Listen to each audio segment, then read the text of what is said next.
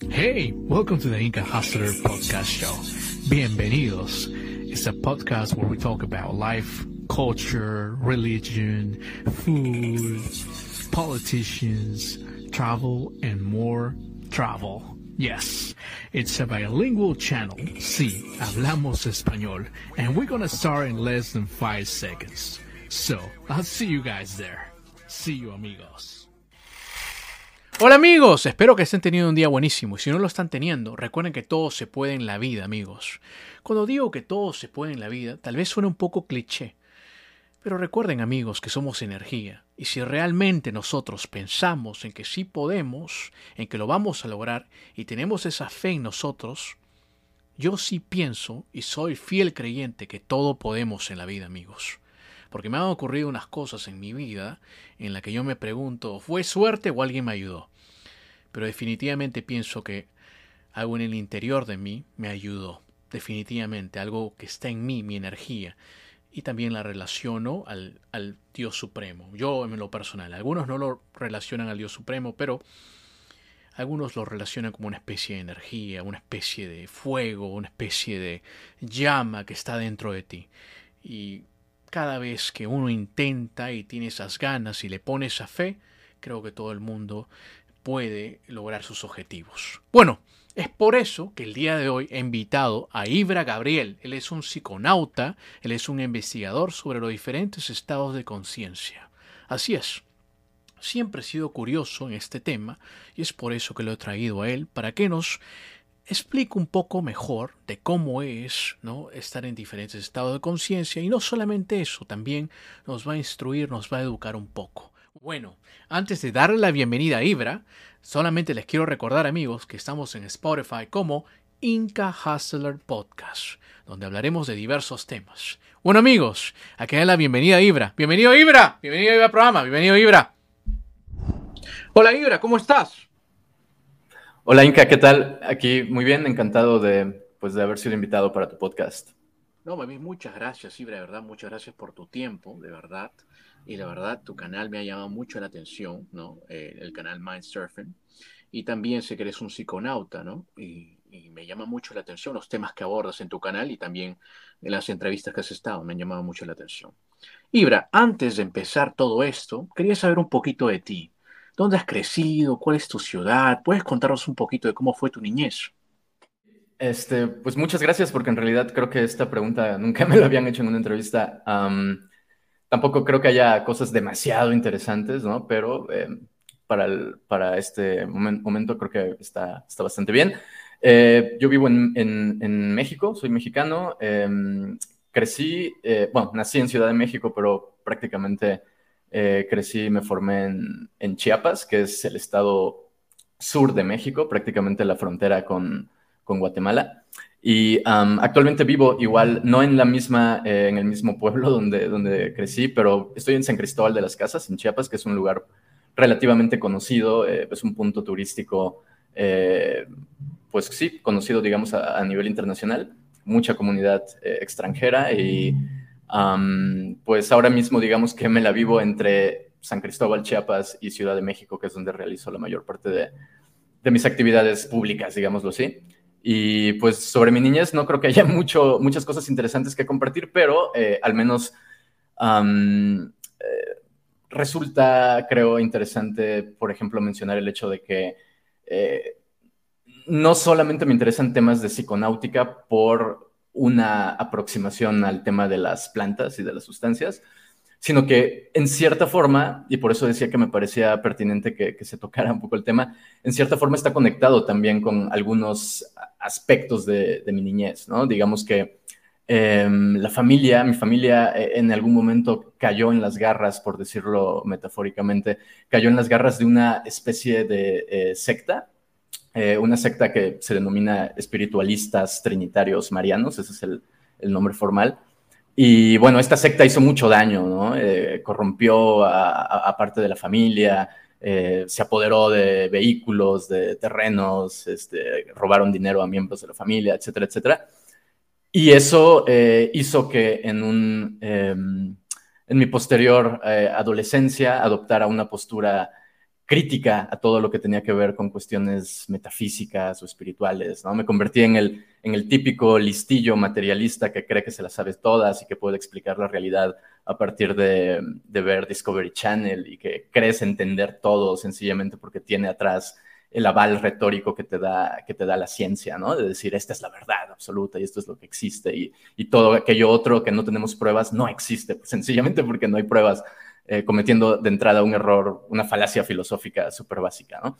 Pero bueno, eh, o sea, e, esta, esta reacción, ¿no? A, a, las experiencias que había visto de pequeño eh, me llevan a este punto materialista en donde digo, nada de esto existe y eventualmente, afortunadamente, logré hacer una transición, ¿no? Porque hay mucha gente que se queda en esa fase materialista literal toda la vida, ¿no?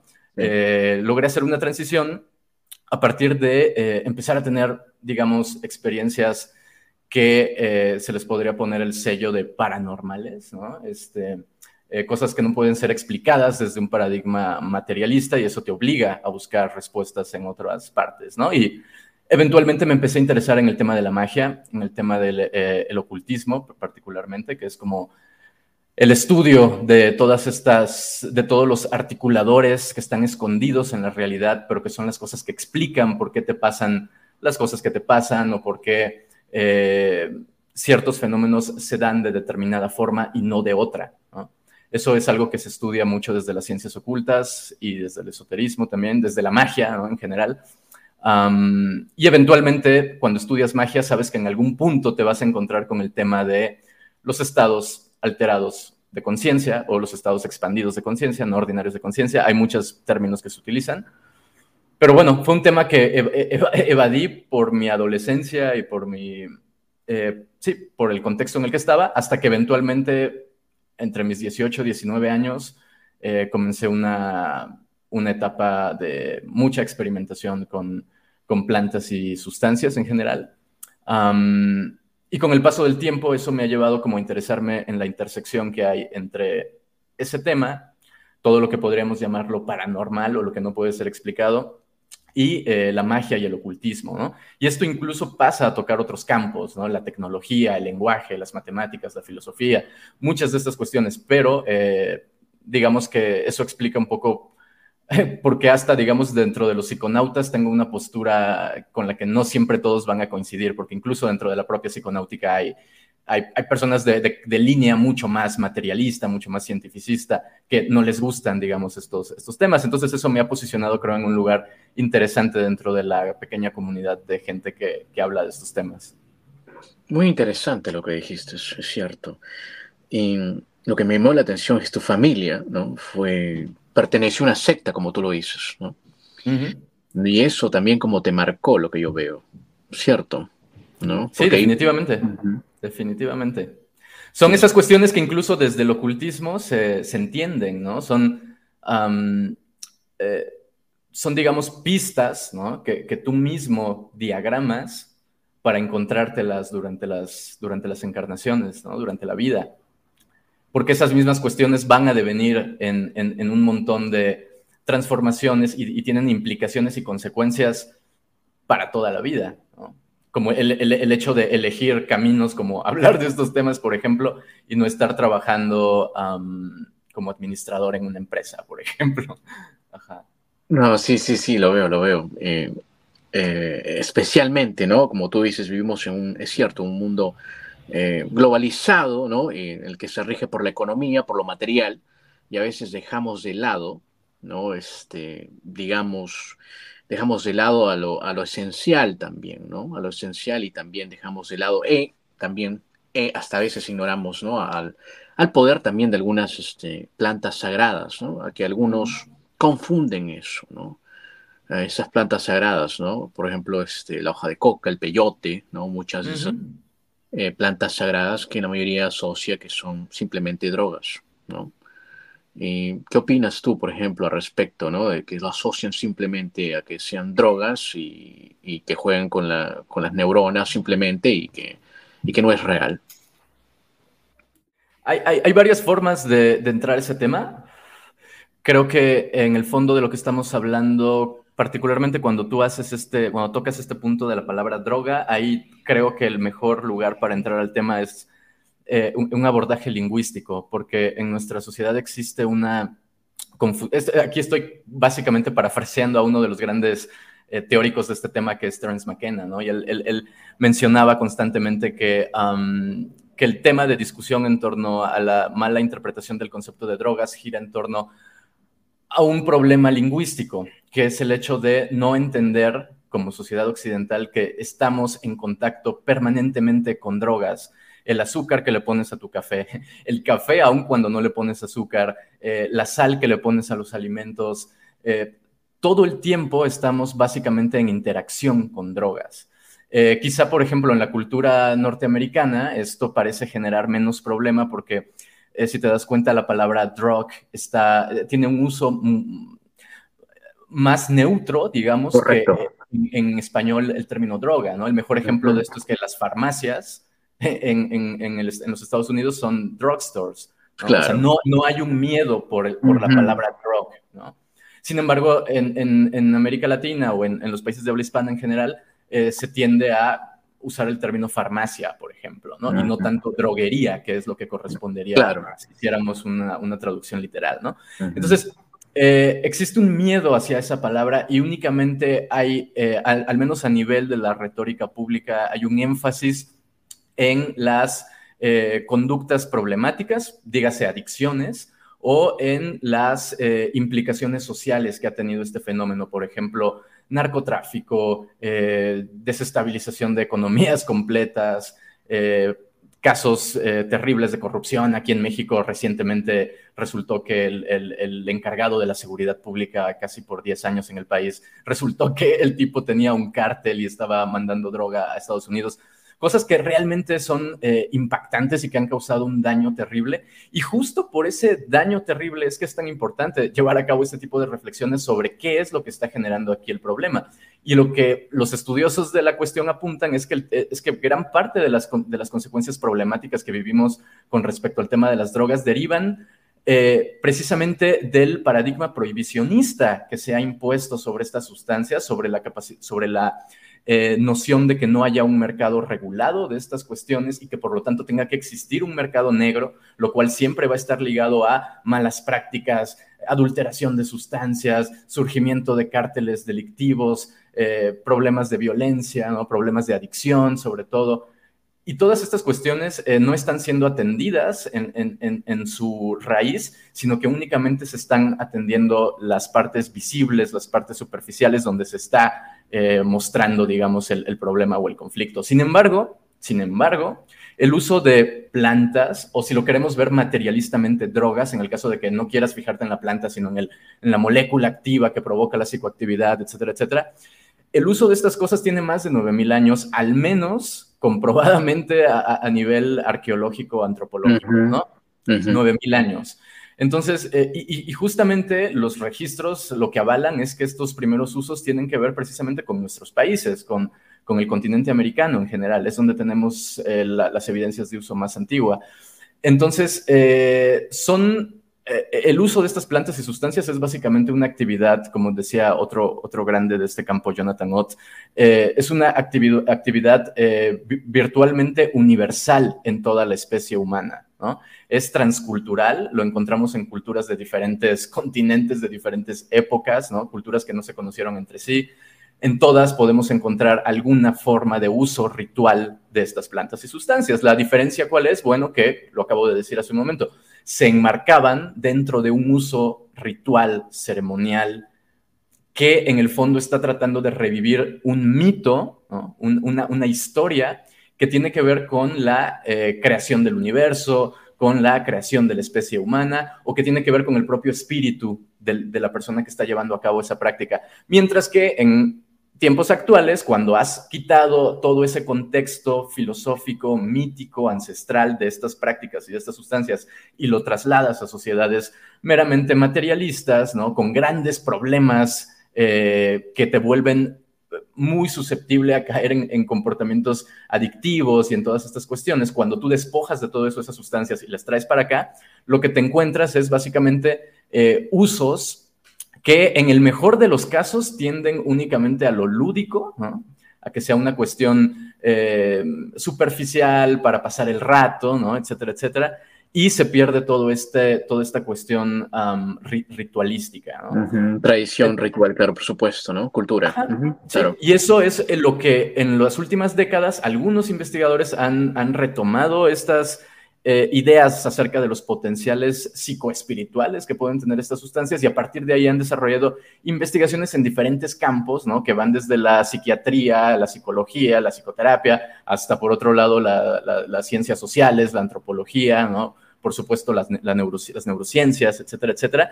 Y en los últimos años ha ocurrido a nivel global algo que se le llama eh, The Psychedelic Renaissance, el renacimiento psicodélico, ¿no? La idea de que estas plantas y sustancias otra vez empiezan a salir en películas, en series, ya hay documentales de esto en Netflix, ya hay artistas y celebridades de Hollywood que, hablan abiertamente de esto, ya hay libros como How to Change Your Mind de Michael Pollan que se vuelven bestsellers, o sea, ya se vuelve un tema mucho menos tabú y eso hace que haya un interés eh, mayor por parte del público para conocer esto. Aquí la cuestión es eh, precisamente que siempre va a existir una porción de la población que va a tardar en llegarle toda esta, toda esta nueva oleada, ¿no? Porque por lo regular es un sector pequeño de la población el que se entera de las innovaciones y cuando esa innovación ya es adoptada por una masa, digamos, poblacional, pues deja de ser una innovación y ya se vuelve un producto regular de consumo, ¿no?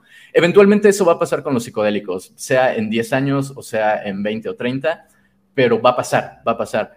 Eh, entonces lo mejor es realmente eh, estar informados para que pase lo mejor que pueda pasar y no que los psicodélicos se conviertan en una nueva aspirina eh, de la psiquiatría para quitarte la depresión y la ansiedad, cuando en realidad los problemas de depresión y ansiedad puede que gran porcentaje de las veces están ligados a que precisamente vivimos en una sociedad materialista, consumista, en donde el mismo workflow y el estilo de vida, etcétera, etcétera, te lleva a estar constantemente eh, en, una, en una vorágine hiperacelerada, ¿no? Donde pocas veces tienes tiempo de reflexionar en ti o en las circunstancias de tu vida o ya no digamos en otros planos de existencia, ¿no?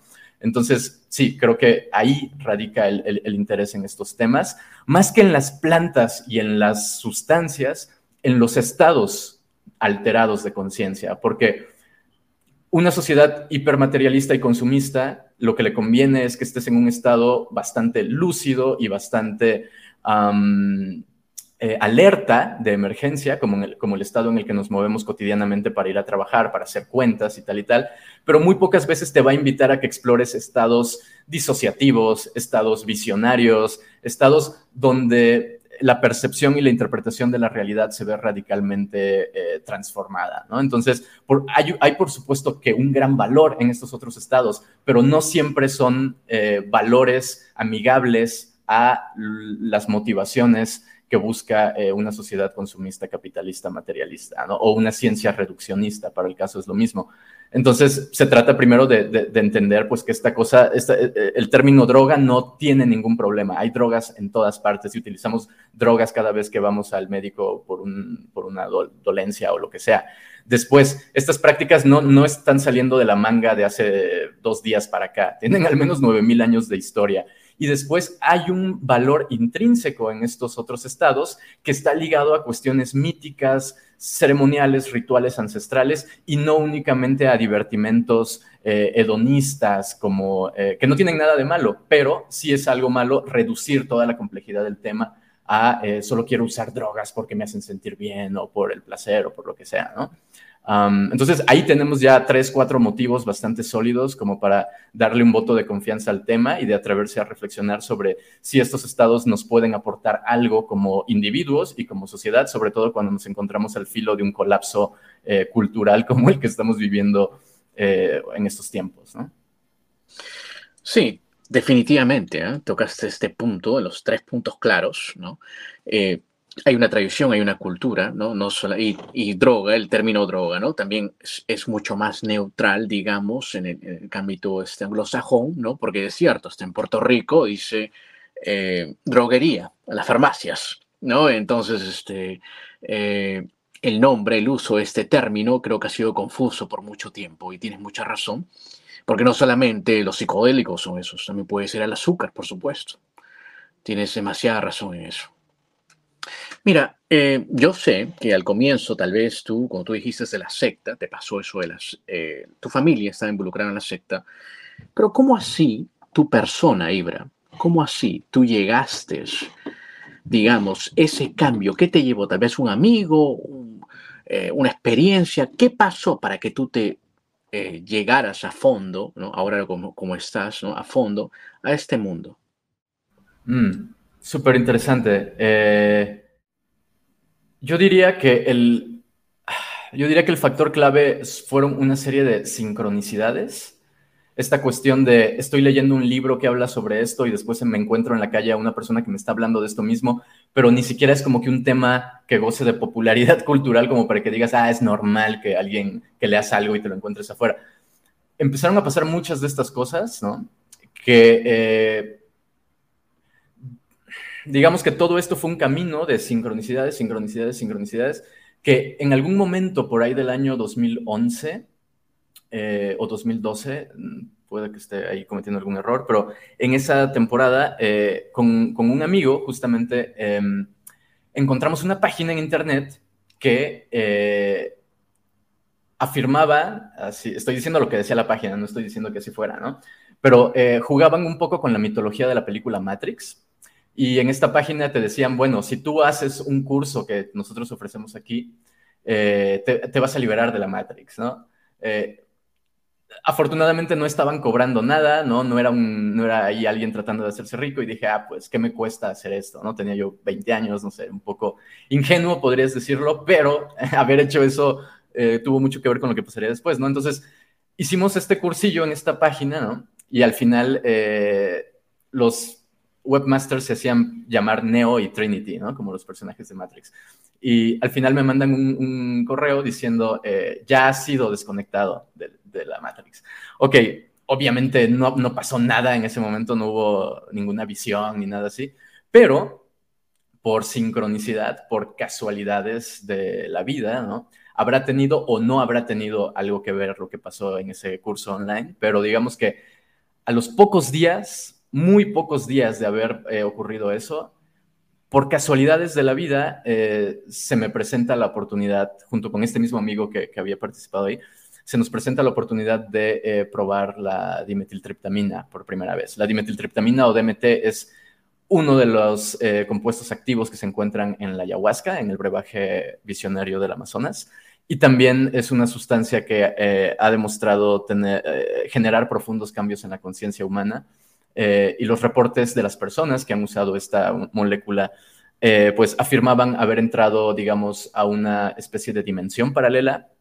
¿Cómo se sabe que es una dimensión paralela? Bueno, porque personas que están que han fumado esto sin conocerse entre sí, reportan haber llegado a un, a un lugar con una descripción física idéntica. Entonces eso levanta la interrogante de bueno, si se supone que estos tipos están alucinando porque fumaron una droga, ¿cómo es posible que todos estén viendo exactamente lo mismo?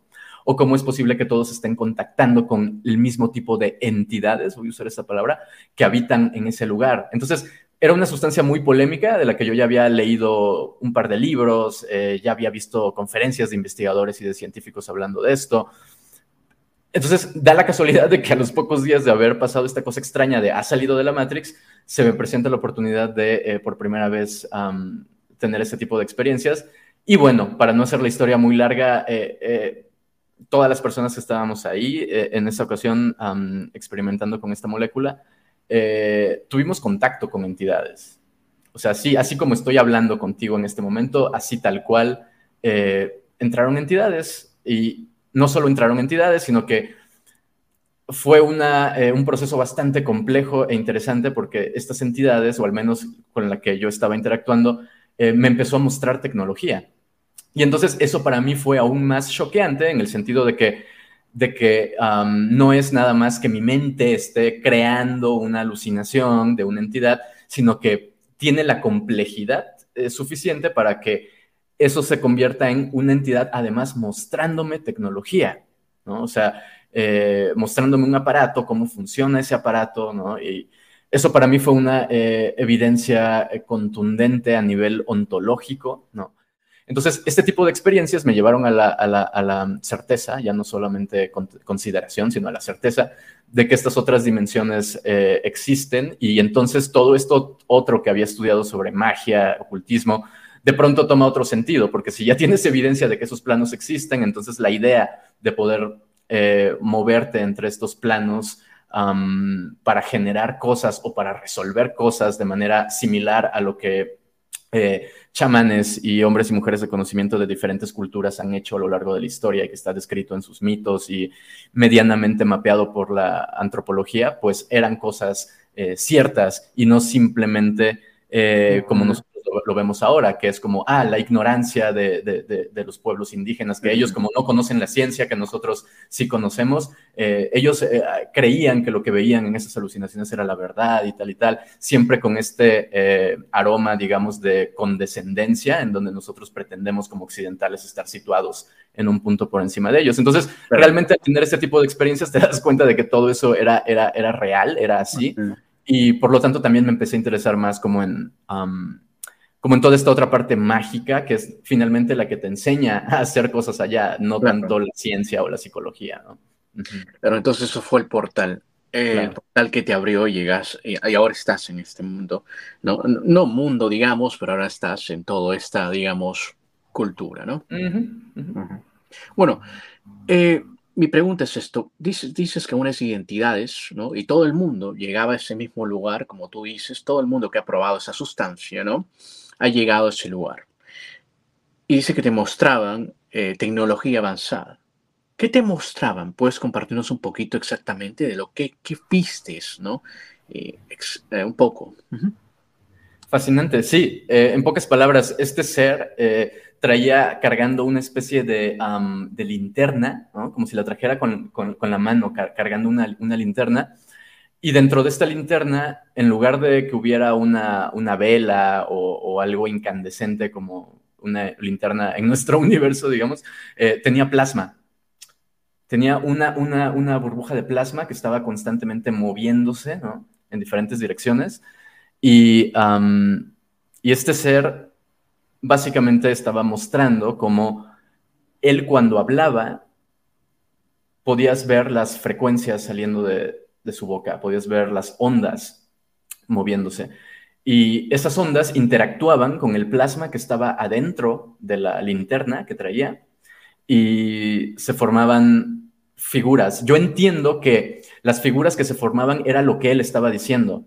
Entonces era como una manera de eh, decir que esta sustancia era eh, reactiva a la palabra, que reaccionaba a la palabra, ¿no? Y que ese mismo plasma tomaba la forma de la palabra que se le dijera.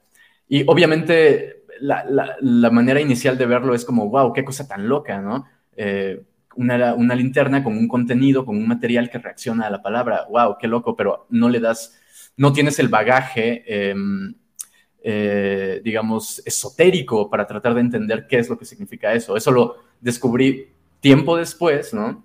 Eh, justamente descubres, estudiando estos temas, que la idea de una sustancia que reacciona a la palabra es algo que existe eh, en, prácticamente en, todas las culturas, al menos todas las culturas que han tenido eh, ritos iniciáticos, ritos de iniciación, ¿no? Y recibe el nombre de eh, prana, maná, ¿no? ki, chi, ¿no?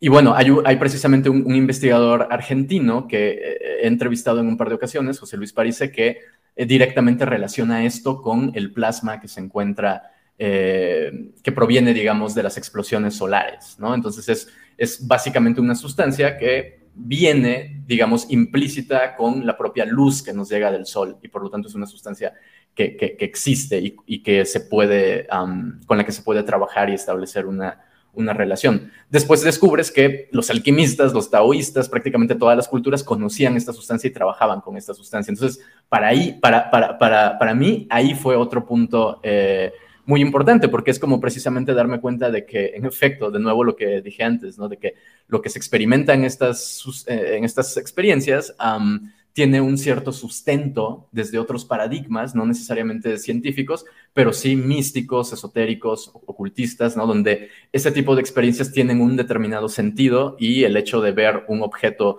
con un material que responde a la luz, no es sencillamente ya una, una, locura tripeada, ¿no? sino que es eh, quizás sea una evidencia de, que en estas otras dimensiones existe también esta sustancia y de que quizá otras entidades más allá de nuestro campo de percepción la utilizan. Mira, eh, definitivamente es algo eh, para una persona que nunca ha experimentado esto, ¿no? le va a sonar un poco eh, alucinante, un poco fuera de, principio. Eh, cuando tú compartiste esto, no sé si habrás compartido esto a tu familia o amigos cercanos, ¿qué te dijeron? Cuéntame. Uf, sí, sí le he compartido. De hecho, si no recuerdo mal, he hasta hablado de esta experiencia en, algún episodio del podcast que tenemos ahí en el canal de Mindsurf.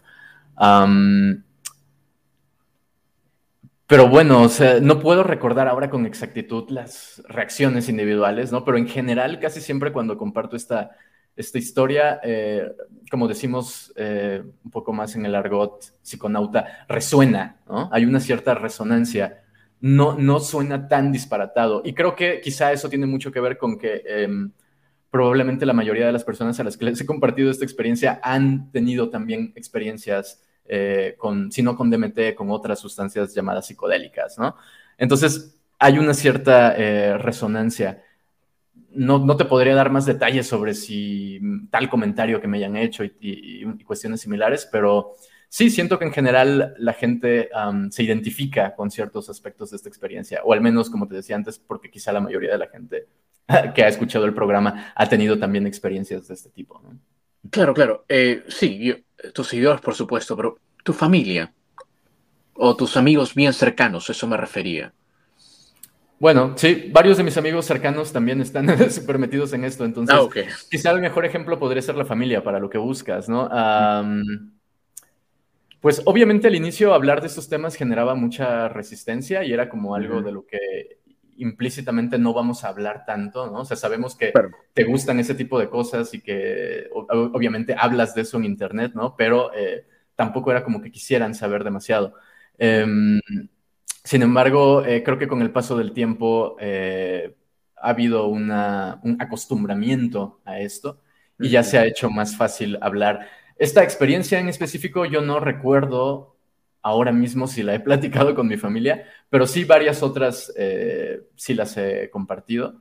Y digamos que ahora ya, ya hay una aceptación casi, casi total, ¿no? En donde ya no hay un, ¿por qué estás usando esas cosas? O esas cosas son malas y tal. Eso ya prácticamente se ha desvanecido, pero sí, ha sido un proceso de 10 años, quizá, quizá más. Claro, porque ahora ya estás en un proceso, ¿no? Ya no es como, como antes, ¿no? Pero ya has ido poco a poco y has avanzado, has estudiado, has investigado sobre este tema, ¿no? Y también se han entrevistado a muchas personas que también este, están en, digamos, en esta cultura, en este, este mundo de, los psicodélicos, ¿no? Pero también quiero decir, ¿no? Eh, esto de los, de los psicodélicos, que para algunos de nosotros, ¿no? Y también para mucho, mucha gente, ¿no? Eh, ¿qué tú le recomendarías en el sentido si es que, por ejemplo, alguien dice, a mí sí me gustaría, estoy en un estoy estresado tal vez y quisiera saber un poco más, no solamente de, quiero saber un poco más sobre esto. Eh, le recomendarías, por ejemplo, ir a un ritual, ¿no? O qué exactamente, si te, si te dice una persona que no está en este mundo para nada, te dice, eh, Ibra, ¿sabes qué? Me llamó mucho la atención tu canal, eh, pero también me gustaría experimentar. ¿Qué tú le dirías? ¿Cómo comenzar? Sí, wow. Em, bueno, de, entrada, eh, lo primero es que si alguien lo va a hacer, tiene que estar 100% seguro de querer hacerlo. O sea, no, no estar como a medias tintas de, ah, sí, se me hace un tema interesante y, pues voy a ir a experimentar para ver qué tal. Ah, porque eso es como eso es un volado. Puede que te vaya bien, puede que no te vaya bien. Es un volado. Y si tú quieres aventarte ese volado, pues va, ¿no? Pero ya estás eh, advertido. luego, en, segundo término, tener presente que lamentablemente, al menos en América Latina, eh, todas estas prácticas, hay, hay excepciones. En México hay algunas excepciones, en, en, Colombia, en Brasil hay excepciones, pero todas estas prácticas están penadas por la ley. Entonces, es eh, estar perfectamente consciente de eso. Si lo vas a ir a hacer a, un, a una comunidad indígena, eh, hay, hay, ciertos, hay, hay, permisos, digamos, ahí estás protegido a nivel legal, pero entonces pasa a analizar otras cuestiones, como por ejemplo, si el hecho de que tú vayas ahí no está generando problemas de escasez de recursos en esa comunidad o no estás eh, eh, poniendo en peligro de extinción, ¿no? La planta que vas a ir a consumir, porque eso pasa muchas veces, por ejemplo, pasa en México con el tema del peyote, ¿no? Mucha gente va a, a querer por tener la experiencia, pero pues la planta se encuentra en una situación medioambiental de sustentabilidad bastante, bastante delicada, ¿no? Entonces tienes que considerar todos esos factores, ¿no? ¿Está haciendo eh, mi visita a esa comunidad realmente una aportación a esas personas o estoy únicamente llegando como un turista con dólares o con lo que sea, ¿no? A tratar de establecer relaciones y dinámicas de poder, lo cual es súper, súper frecuente que también ocurra, ¿no?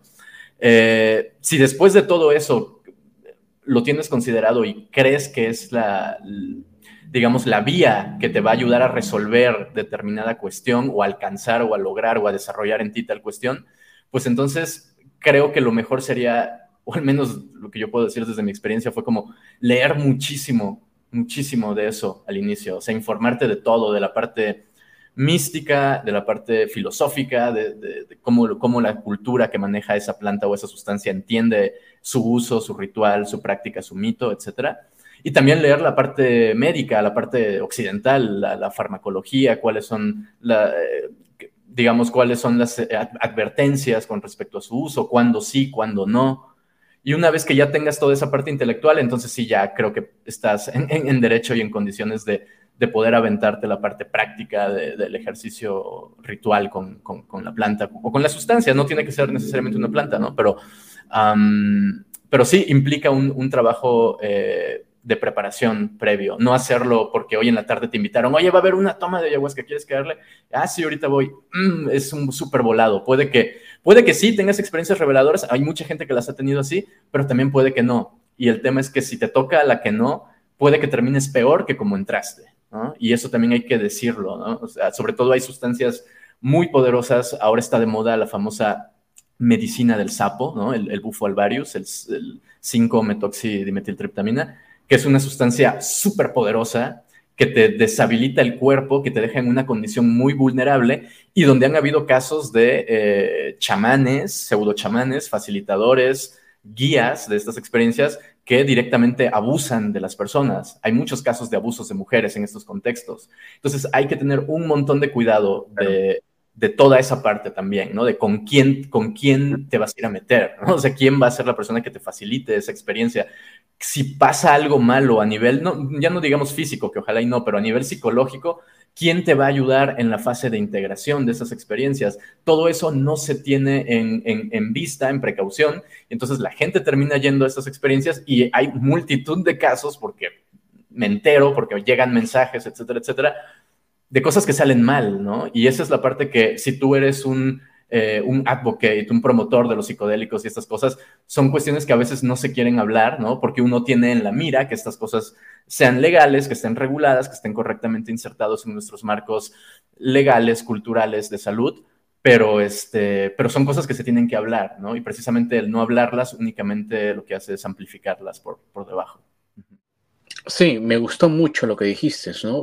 Hacer una investigación previa y también ver, tú sabes, los estudios occidentales, como también este, tomar, tener un guía, una persona, porque me imagino cuántas historias no te habrán contado, ¿no? De personas que han eh, tal vez hecho la ayahuasca o el peyote y de repente le ha sucedido algo eh, psicológico malo, no solamente físico, como tú dices, pero psicológico malo, ¿no? Eh, porque eso, entras a otro estado. ¿Y cómo te reintegras? Esa es la pregunta, ¿no? ¿Cómo te reintegres? Porque necesitas un buen guía, una persona que tiene la experiencia para que te pueda reintegrar. Imagínate que eh, nos puedes contar tal vez un caso en el cual eh, la persona que haya probado esta, esta planta medicinal o algo, le haya pasado algo, una experiencia negativa. Uf, Ah, hay, muchísimos casos, desde cosas hiper bizarras, ¿no? Que, desde la cultura occidental ni siquiera se consideran como las famosas posesiones, ¿no? De, de ver personas poseerse, digamos, por entidades o por espíritus o por, si lo quieres ver más psicológicamente, por arquetipos esquizoides, ¿no? Que están en el inconsciente colectivo y todo esto. pero bueno, también eh, lo principal creo que pasa, o una manera en la que lo puedo poner que se entienda. Em, estas cosas amplifican lo que hay en el inconsciente. Entonces, si tú traes un trapito sucio en tu inconsciente, esto va a salir y lo vas a ver. Y eso lo vas a ver en forma de algo que te está ahí, una cara fea que te está aterrorizando, o lo vas a ver de una sensación extraña en el cuerpo, una ansiedad. Eh, se manifiesta de 20 mil formas, ¿no? Pero cualquier cosa que traigas eh, sucia en el sentido de que tú no estés conforme contigo mismo con respecto a eso que pasó o eso que esté ahí, todo eso se va a manifestar. Entonces, eh, me ha tocado también eh, estar y, saber de casos donde personas que, mm, por ejemplo, digamos que... Ah, ah, lo voy, a poner en un caso personal. Hace poco tuve, tuve, una experiencia en donde yo tenía un pendiente que tenía que hacer. Tenía que hacer un, un, tema de trabajo, digámoslo así. Yo lo tenía que tener, tener listo. Ese fin de semana preferí no hacerlo, postergarlo y tener una experiencia eh, de este tipo con, con mis amigos, ¿no?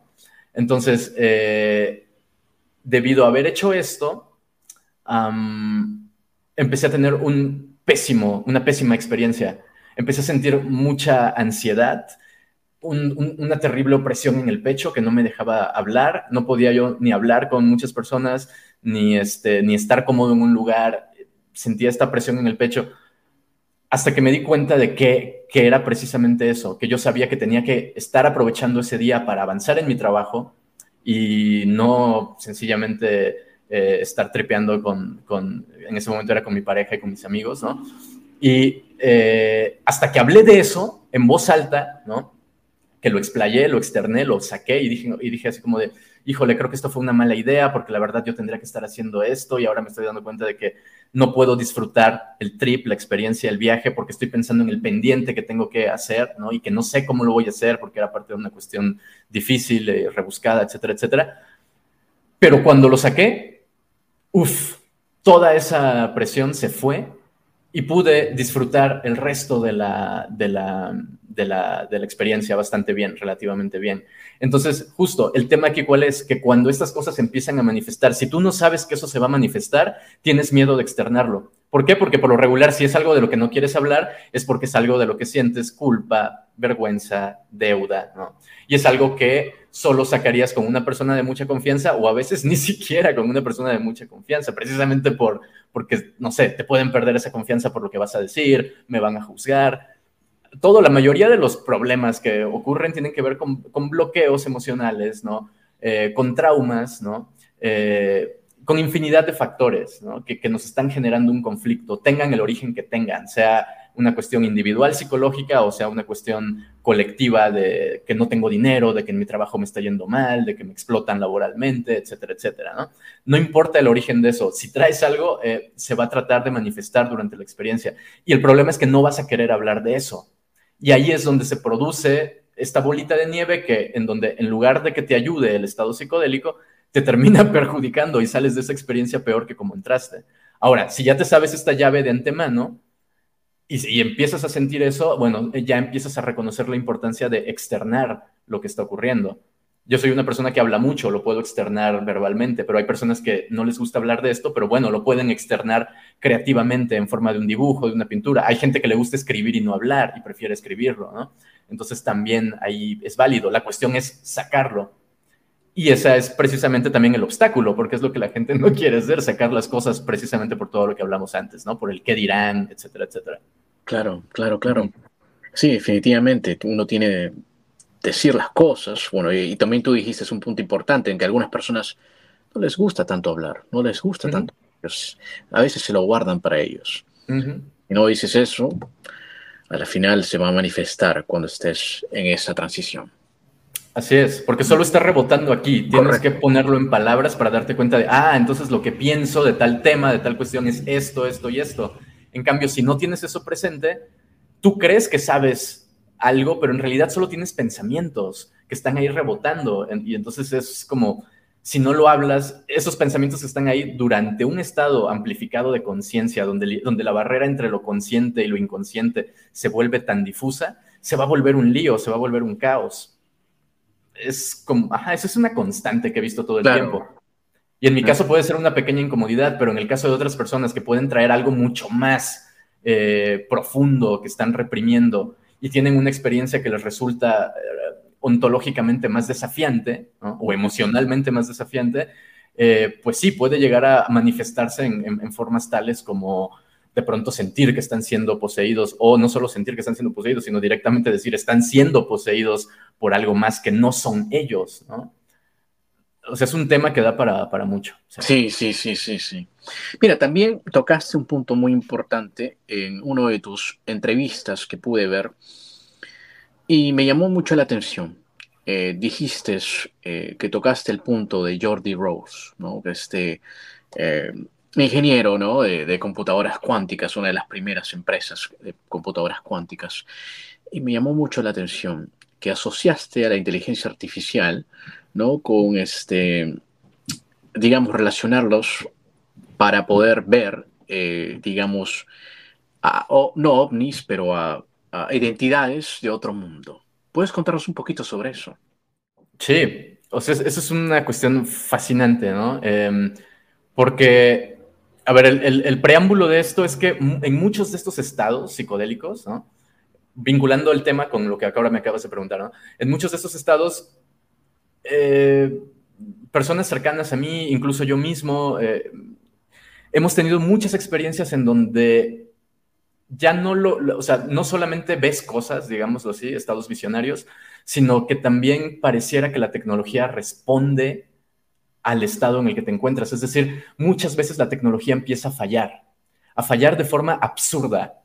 O sea, el videojuego ya no sigue las mismas reglas y ahora se comporta de una manera diferente. Eh, dispositivos Bluetooth se empiezan a conectar y a desconectar o a no querer desconectar como si tuvieran conciencia propia. Te empiezan a... Ocurren cosas extrañas con la tecnología. Llegan mensajes raros.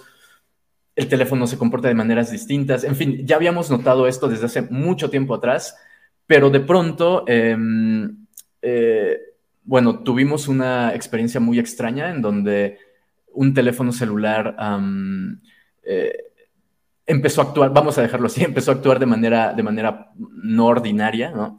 Y a partir de esto, eh, digamos que empecé a investigar mucho el tema de qué hay detrás de las inteligencias artificiales y qué hay detrás de, no solo de la inteligencia artificial, sino de la robótica, del Internet, qué es lo que significa a nivel metafísico que los seres humanos ya hayamos llegado a ese nivel de, tecnología, ¿no? Y eh, me encuentro con cosas bastante interesantes, como por ejemplo el hecho de que en 2014 o 2016, no recuerdo por ahí, Elon Musk hizo algunas declaraciones diciendo que había que tener mucho cuidado con las inteligencias artificiales porque podían ser una puerta para invocar demonios, ¿no? O sea, fue como que, ok, quizá está hablando en términos metafóricos acerca de los riesgos de, delegar nuestra toma de decisiones a una IA, ese tipo de cosas, ¿no? Pero luego me encuentro con que esta cuestión no era únicamente de, no venía de Elon Musk, sino que hay un tipo llamado Jordi Rose, el CEO de esta startup llamada eh, D-Wave, que, trabaja con computación cuántica, que es una eh, empresa pionera en ese, en ese campo, tiene entre sus clientes a Google, a bancos eh, internacionales, etcétera, etcétera el tipo directamente en una conferencia empieza en tono de broma, entre, entre broma y, entre que lo digo en serio y lo digo en broma, empieza a hablar acerca de los eh, dioses que aparecen en la mitología creada por Howard Philip Lovecraft, este autor estadounidense de horror cósmico, em, y empieza a decir que a través de la computación cuántica, eh, este equipo de ingenieros está básicamente contactando con entidades que tienen una caracteropatía muy similar a los dioses del universo de Lovecraft, es decir, son entidades casi casi omniscientes que viven en esta otra dimensión a la cual es únicamente accesible eh, a través, de, a través de, procesos matemáticos complejos como los que proporciona la computación cuántica. Y de hecho tiene todo el sentido, todo el sentido del mundo de que si formas hiperavanzadas de, de computar la realidad, como pueden ser estos dispositivos, eh, pudiesen entrar en contacto también con entidades que habitan más allá de nuestro campo perceptible, ¿no? Entonces, este tipo directamente dice, ojo que estas eh, entidades puede que no tengan los mismos eh, las mismas motivaciones que los seres humanos, ni, ni siquiera que busquen nuestro bien. Es como cuando tú entras a una habitación y cuando entraste ya pisaste y mataste a un montón de hormigas, no porque seas un ser malvado que quiere matar hormigas, sino porque sencillamente eran tan pequeñas y tan minúsculas que tú ni te diste cuenta. Un poco esa es la situación que podría ser con estas entidades. Ahora, esto puede parecer de nuevo muy loco, muy traído de los pelos, pero empecé a investigar más el tema y a partir de esta experiencia que tuvimos con un teléfono que nos empezó a mandar mensajes de la nada, ¿no? A través del asistente de Google, casi casi como si tuviese conciencia propia y empezó, no solo eso, sino que empezó a evocar un eh, simbolismo muy interesante en las palabras que utilizaba y para colmo, esto lo hacía en momentos en donde la hora, la, hora, el tiempo, eh, en el momento en el que pasaban estas cosas, siempre jugaba con los mismos números. Aparte de que todo esto se dio en, un momento en el que, por diferentes cuestiones, digamos que mi amigo, la persona con la que yo estaba en ese momento, eh, esto nos ocurrió cuando estábamos viendo una película y el tipo antes de que comenzara esa película mencionó una escena de la película. Y cuando llegamos a esa escena en concreto de la película es que se dio todo esto, que el celular mandó mensajes, que las horas guardaban relaciones con otros momentos del día, que esto nos había ocurrido algo muy similar con un teléfono seis años antes, ¿no? En fin, cosas que quizá nos lleven tiempo de hablar, pero aquí lo interesante es que empecé a investigar más del tema y empecé a encontrarme con el hecho de que em, hay multitud de casos de inteligencias artificiales que están, por el motivo que sea, están argumentando que tienen conciencia propia.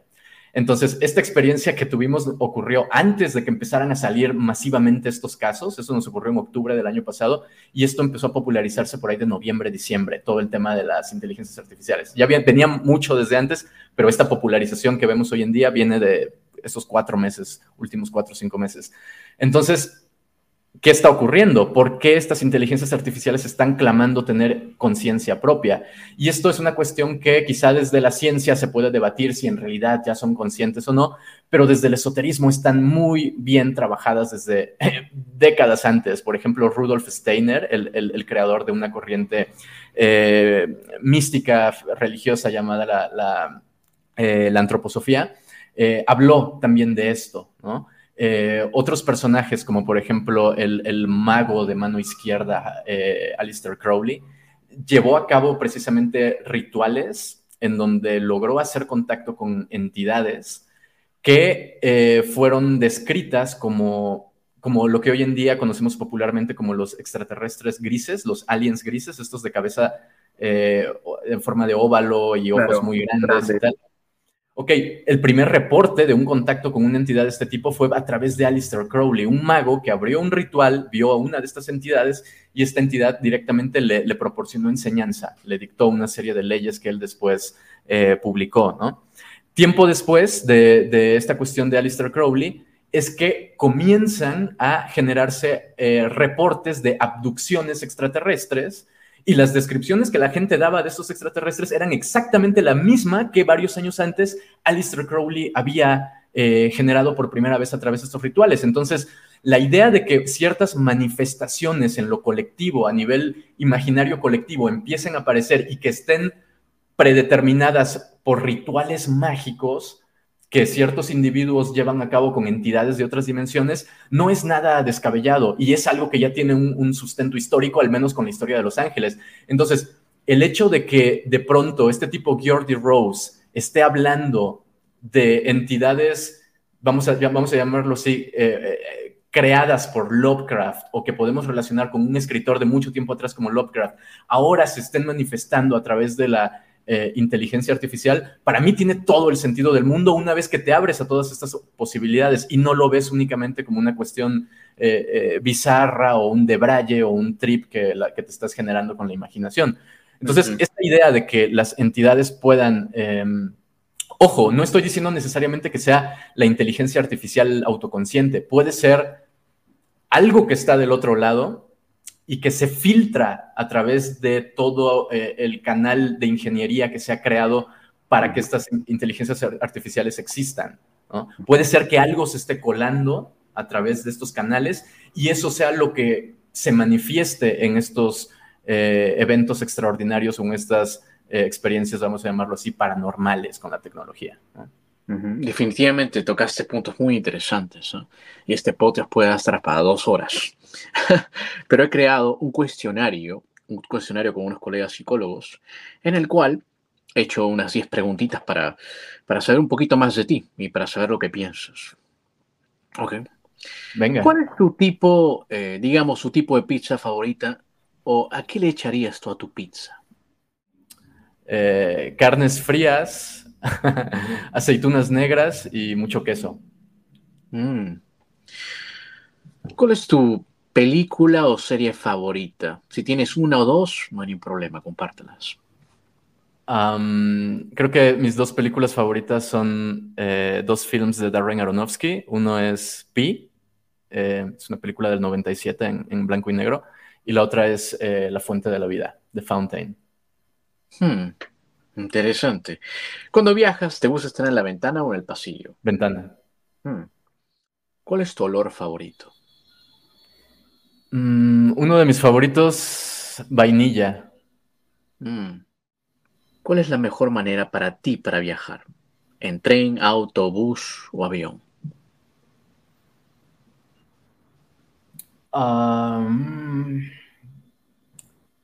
La mejor manera de viajar, yo creo que es avión sin pasar por el terror del aeropuerto. o sea, si omites la parte del aeropuerto, es el avión. claro, claro. ¿Cuál es la aplicación más usada tuya? La aplicación, eh, ¿te refieres de digital?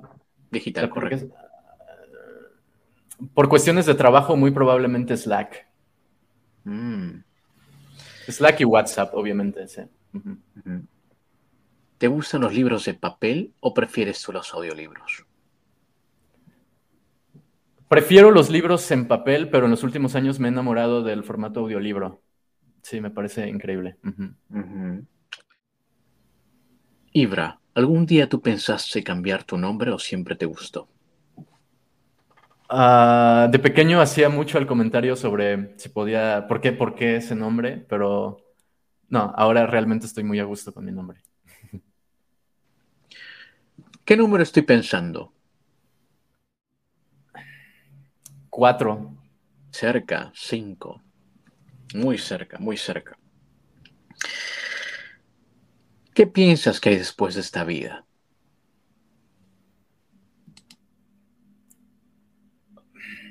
El continuum de experiencia sigue.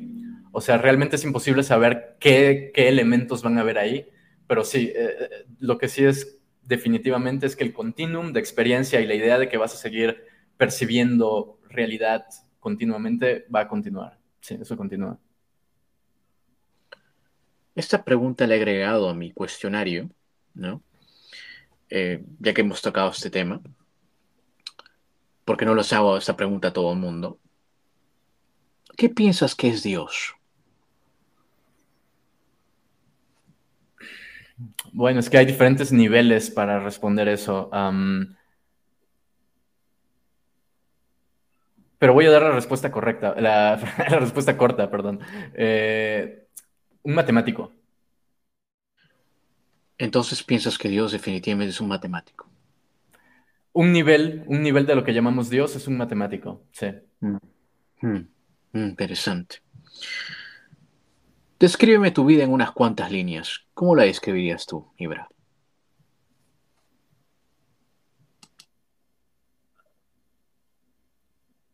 más aburrida de lo que parece, de lo que podrían pensar, y con un extraño balance entre momentos hiperacelerados y de pronto mucha eh, lentitud y ralentización. Entonces es un, es un proceso de aceleramientos abruptos y temporadas de pasividad extrema. Creo que esa es como una buena manera de decirlo.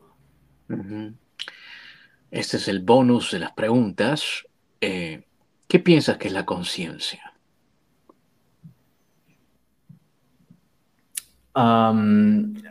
la capacidad de generar una narrativa en torno al continuum de experiencia que estamos teniendo permanentemente.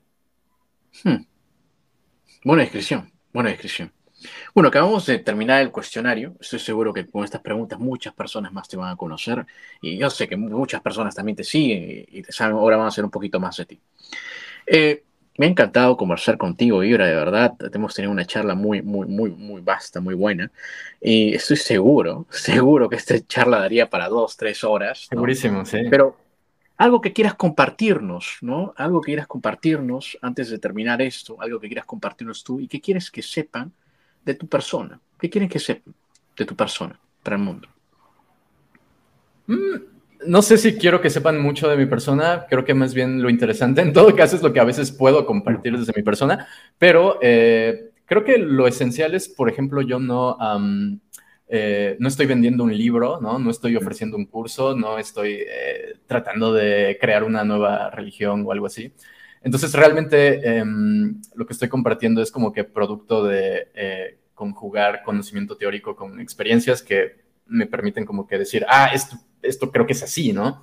Pero no hay realmente una, em, eh, una intención como de convertir personas al mundo de la psiconáutica y tal. De hecho, creo que fui bastante eh, incisivo en esta cuestión de tener cuidado con, con entrar a todo esto.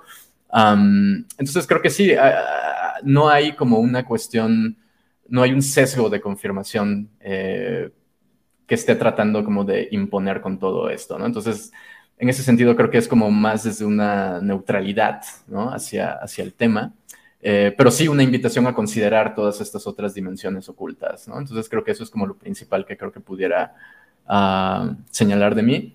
Y pues nada, de ahí en fuera, pues agradecerte a ti, Inca, por la, por la invitación. Y, y sí, pues si les laten estos temas, si les gustan todo lo que hemos aquí hablado, eh, en el canal de Mindsurf que no es propiamente mi canal, sino es un colectivo de gente que sube ahí su propio contenido. Eh, pueden encontrar un montón de cosas que les interesen y eh, pues estoy en redes como Ibra Gabriel, ah, por ahí me pueden encontrar. No respondo todos los mensajes, no puedo, no me doy, no me doy el tiempo, pero bueno, trato de ir ahí contestándoles, aunque sea con dos, tres semanas de diferencia ahí a las personas. Así que pues nada, ahí externar la invitación también por si quieren un contacto más personal o lo que sea. Claro, por supuesto, todas tus redes sociales estarán abajo para que te puedan seguir. Definitivamente eh, me ha encantado conversar contigo eh, porque también quiero escuchar otra perspectiva. Eh, sé que vivimos en un mundo globalizado, ¿no? un mundo tal vez muy materialista, pero también hay que recordar lo esencial, ¿no? Como tú dices, todo esto no solamente de, de los psicodélicos tiene más de 9.000 años, tiene muchos años entonces hay todo también ceremonias para esto, no solamente como tú dices, consumir, no la forma. ¿no? Hay que averiguar, hay que informarse, ¿no? Y esta es una forma educativa para poder nosotros este, saber un poco más sobre esto. Muchísimas gracias, más bien, Ibra. Eh, te agradezco por tu tiempo. Gracias. Amigos, si les gustó esta entrevista, no se olviden de compartirla y nos vemos en la próxima. Inca Hustler is out.